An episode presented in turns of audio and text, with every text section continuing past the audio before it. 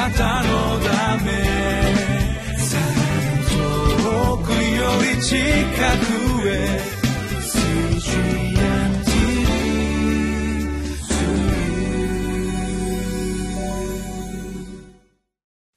5月2日水曜日リビングライフの時間です。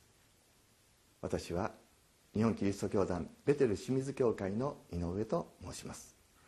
今日もご一緒に聖書の御言葉を黙想いたしましょう。タイトルは主権的な恵みによって望んだ栄光に満ちた回復。聖書箇所はイザヤ書54章11節から17節です。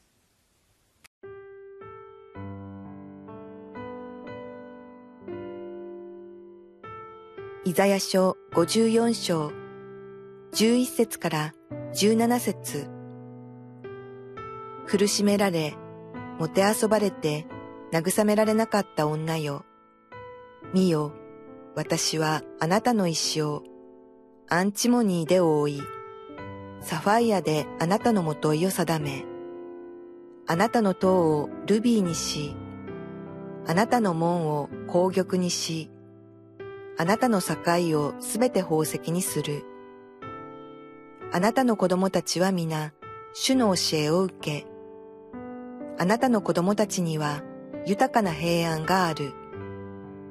あなたは義によって固く立ち、虐げから遠ざかれ、恐れることはない。恐れから遠ざかれ、それが近づくことはない。見よ、攻め寄せるものがあっても、それは私から出たものではない。あなたを責める者は、あなたによって倒される。見よ、炭火を吹き起こし武器を作り出す職人を創造したのは私である。それを壊してしまう破壊者を創造したのも私である。あなたを責めるために作られる武器は、どれも役に立たなくなる。また、裁きの時、あなたを責め立てるどんな舌でも、あなたはそれを罪に定める。これが、主のしもべたちの受け継ぐ分、私から受ける彼らの義である、主の蜜げ。苦しめられ、もてあそばれ、慰められなかった女よ。この女とはイスラエルの民のことです神とイスラエルの関係は夫婦関係に例えられます主はイスラエルを選び契約を交わし関係が結ばれます。しかしイスラエルは主を裏切り他の神々と交わります。これを聖書では貫通勧誘という言葉で表現されます。イスラエルは偶像崇拝という霊的勧誘を繰り返しました。やがて主の怒りは頂点に達し主に捨てられバビロンの地で苦しみの日々を過ごすようになりました。彼らのふるさとエルサレムも瓦礫の山荒れ地となりました。映画を極めた神殿も主の栄光が離れ崩れ落ちました。もはや彼らの姿には神の民宝の民と呼ばれた輝きはありませんでした。異国の地で身も心も魂もボロボロになった民に主は繰り返し繰り返し回復のメッセージを語ります。神様は憐れみ深いお方慰め主回復の神であります。主は私たちを憐れみ慰め回復してくださるお方です。現状復帰ではなくてより素晴らしいものへと回復してくださる。作り変えてくださる。苦しみが多ければ大きいほど悲しみが多ければ多いほど主の言葉を繰り返し聞き続ける必要があります。苦しみが大きい人には悲しみが深い人には繰り返し繰り返し主の言葉を語り続ける必要があります。聖書は良い知らせの宝庫です。苦しむ者悲しむ者に慰めを与え希望と回復へと導く言葉に満ちています。御言葉には魂を救う力があります。大切なことは繰り返し繰り返し聞くこと。繰り返し繰り返し語り続けることであります。11節12節。見よ私はあなたの石をアンチモニーで覆いサファイアであなたのもといを定めあなたの塔をルビーにしあなたの門を紅玉にしあなたの境をすべて宝石にする。見よ注目せよという意味です。見よとは視点を変え主を見上げよという意味です。今彼らは補修の身です。捨てられた石のようなものです。エルサレムの町も神殿も瓦礫の山となりました。見える現実見ていた世界は悲惨でありました。現実を思うと見るときに嘆き悲しむほかありません。彼ら自身も国も捨てられた石のように価値なき状態になった。しかし神はこの石を美しく塗り宝石で飾り輝かせると語ったのです。信仰というのは主と主の言葉に望みを置くことであります。現実問題を見つめるのではなく主の約束に目を向ける。主が示される未来図ビジョンに目を向けていくこと。見よ私は新しいことをすると言われました。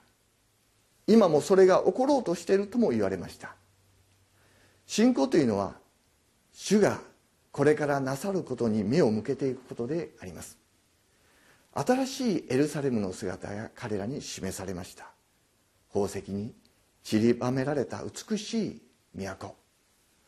その最終的な姿は黙示録に描かれる新しいエルサレムの姿でもあります。それは外見だけの美しさではありません。神殿の回復とともに主が彼らと共にいて信仰が回復していく。13節に「あなたの子供たちは皆主の教えを受けあなたの子供たちには豊かな平安がある」主の言葉は必ず成就いたします。彼らはやがてエルサレムに帰還し神殿を再建します。絵面記を読むと神殿が再建された後絵面が立法を研究し彼らの子孫が主の教えを受けている姿が記されています。14節あなたは義によって固く立ち虐げから遠ざかれ恐れることはない。恐れから遠ざかれそれが近づくことはない。主の約束を信じてバビロンの地を離れようと語ります。15節16節身を責めるものがあってもそれは私から出たものではない。あなたを責める者はあなたによって倒れる。身を炭火を起こして武器を作り出す職人を創造したのは私である。それを壊してしまう破壊者を創造したのも私である。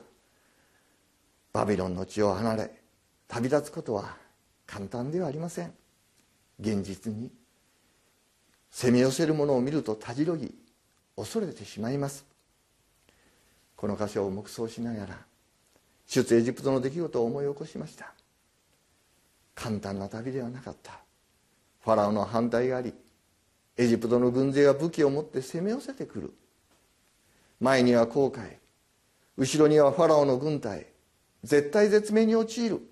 しかし主は力強い見てを持って彼らを守り航海を渡らせ敵を滅ぼし約束の地へと導いていかれました。主の言葉は必ず成就します。御言葉を通して私たちに未来図を示してくださいます。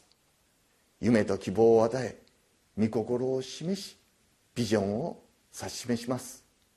大切なことは主の言葉を聞いたならば現実を見るのではなくて恐れずに主と主の言葉を握りしめて旅立っていくこと。主は朝ごとに糧を与えてくださいます。私たちは昨日の力で今日を生きることはできません。主の言葉を毎日繰り返し繰り返し聞き続けることが大切です。日々主の御言葉を通して神様は御心を示しビジョンを示されるからであります。今日も主の教えを喜びとして昼も夜も口ずさんで歩んでいきましょう。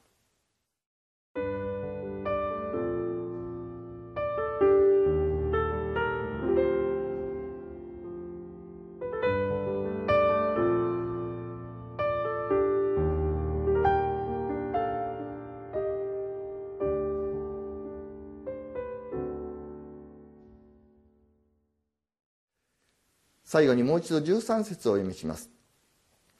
あなたの子供たちは皆主の教えを受けあなたの子供たちには豊かな平安がある。あなたたちの子供たちは皆全員が素晴らしい約束です。主の言葉には私たちの未来が示されています。主は私たちのために素晴らしい明日を用意してくださっています。御言葉を通して私たちに希望を与えてくださいます。御心を示しここを歩めと教えてくださいます。神様の御心が皆さん一人一人の人生の中に成就しますようにそして皆さんも皆さんの子供たちも神様からの豊かな平安があって祝福された人生を歩まれますようにイエス・キリストの皆によって祝福します。お祈りいたします。天のお父様あなたの皆をあがめます。神様あなたは私たちに御言葉を通して繰り返し繰り返し励まし慰め希望を与えてくださいます。私たちの将来を示してくださいます。